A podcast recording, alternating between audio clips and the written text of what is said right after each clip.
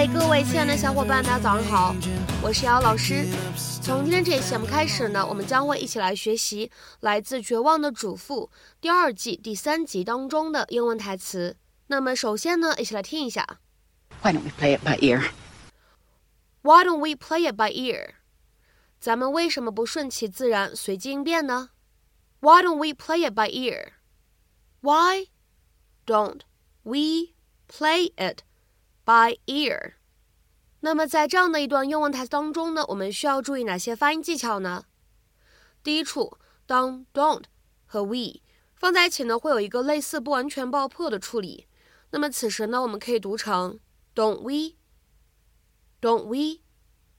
下面呢，我们再来看一下第二处发音技巧。当 play 和 it 放在一起的话呢，我们其实可以有一个元音和元音之间的连读。那么此时呢，我们可以读成 play it，play it。而最后这处发音技巧呢，当 it 和 by 放在一起呢，我们其实会有一个比较典型的失去爆破的处理。那么此时呢，我们可以读成 it by，it by。Which one is Rex's headstone? I always forget. It's right down this row. Oh, oh yes. That's right. Over the years, Bree Van de Kamp had grown increasingly concerned over her mother-in-law's forgetfulness. Oh, honey, did I forget to take the pins out of that dress? Her lapses had become more frequent. Sweetie, didn't I tell you I was going to paint that chair? More glaring.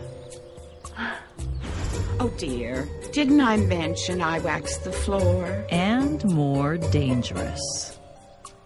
Yes, Bree was worried about Phyllis's faulty memory, but she was more than happy to remind her, especially when it came to the important things. So, have you given any thought to when you might be ending your visit?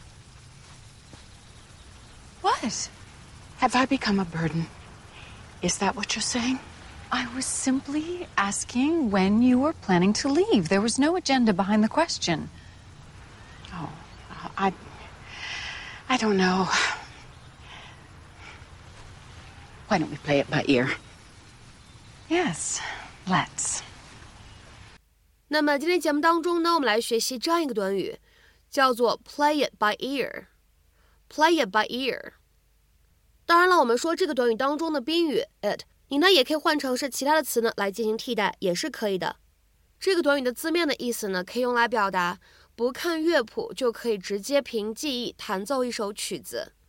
To play music by hearing and remembering it, not by reading it。比如说，下面呢，我们来看一下这样的四个例子。第一个，She can play the piano by ear。她可以不看乐谱，光靠耳朵听和记忆来弹奏钢琴。She can play the piano by ear。下面呢，我们来看一下第二个例子。Wow, George is such a talented piano player. The way he can play pieces by ear after hearing them just once is so impressive. 哇，乔治弹钢琴真的有天赋。他听了一次的曲子就能靠记忆不看谱子弹出来，真的太牛了吧！Wow, George is such a talented piano player. The way he can play pieces by ear after hearing them just once is so impressive. 下面呢，我们来看一下第三个例子。Just because he can play by ear doesn't mean he's a great songwriter. 他能不看乐谱，凭借听力和记忆来演奏，并不能意味着他就是一个很好的作曲家。Just because he can play by ear doesn't mean he's a great songwriter. 下面呢，我们来看一下第四个例句。 If I could play by ear, I wouldn't have to take lessons or practice. 要是我能够只靠耳朵和记忆来演奏，我就不用去上课了，也不用练习了。If I could play by ear, I wouldn't have to take lessons or practice. 通过最后这俩例句，你们会发现，在这个短语当中呢，play 后面不跟宾语也是没有问题的。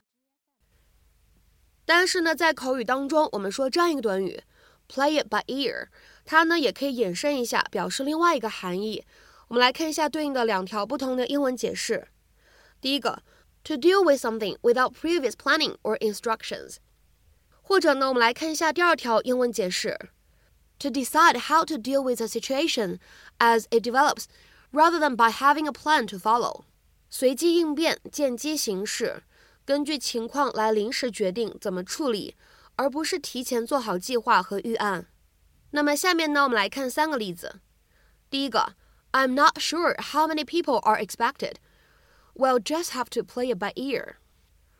我不确定会有多少个人。我们到时候见机行事吧。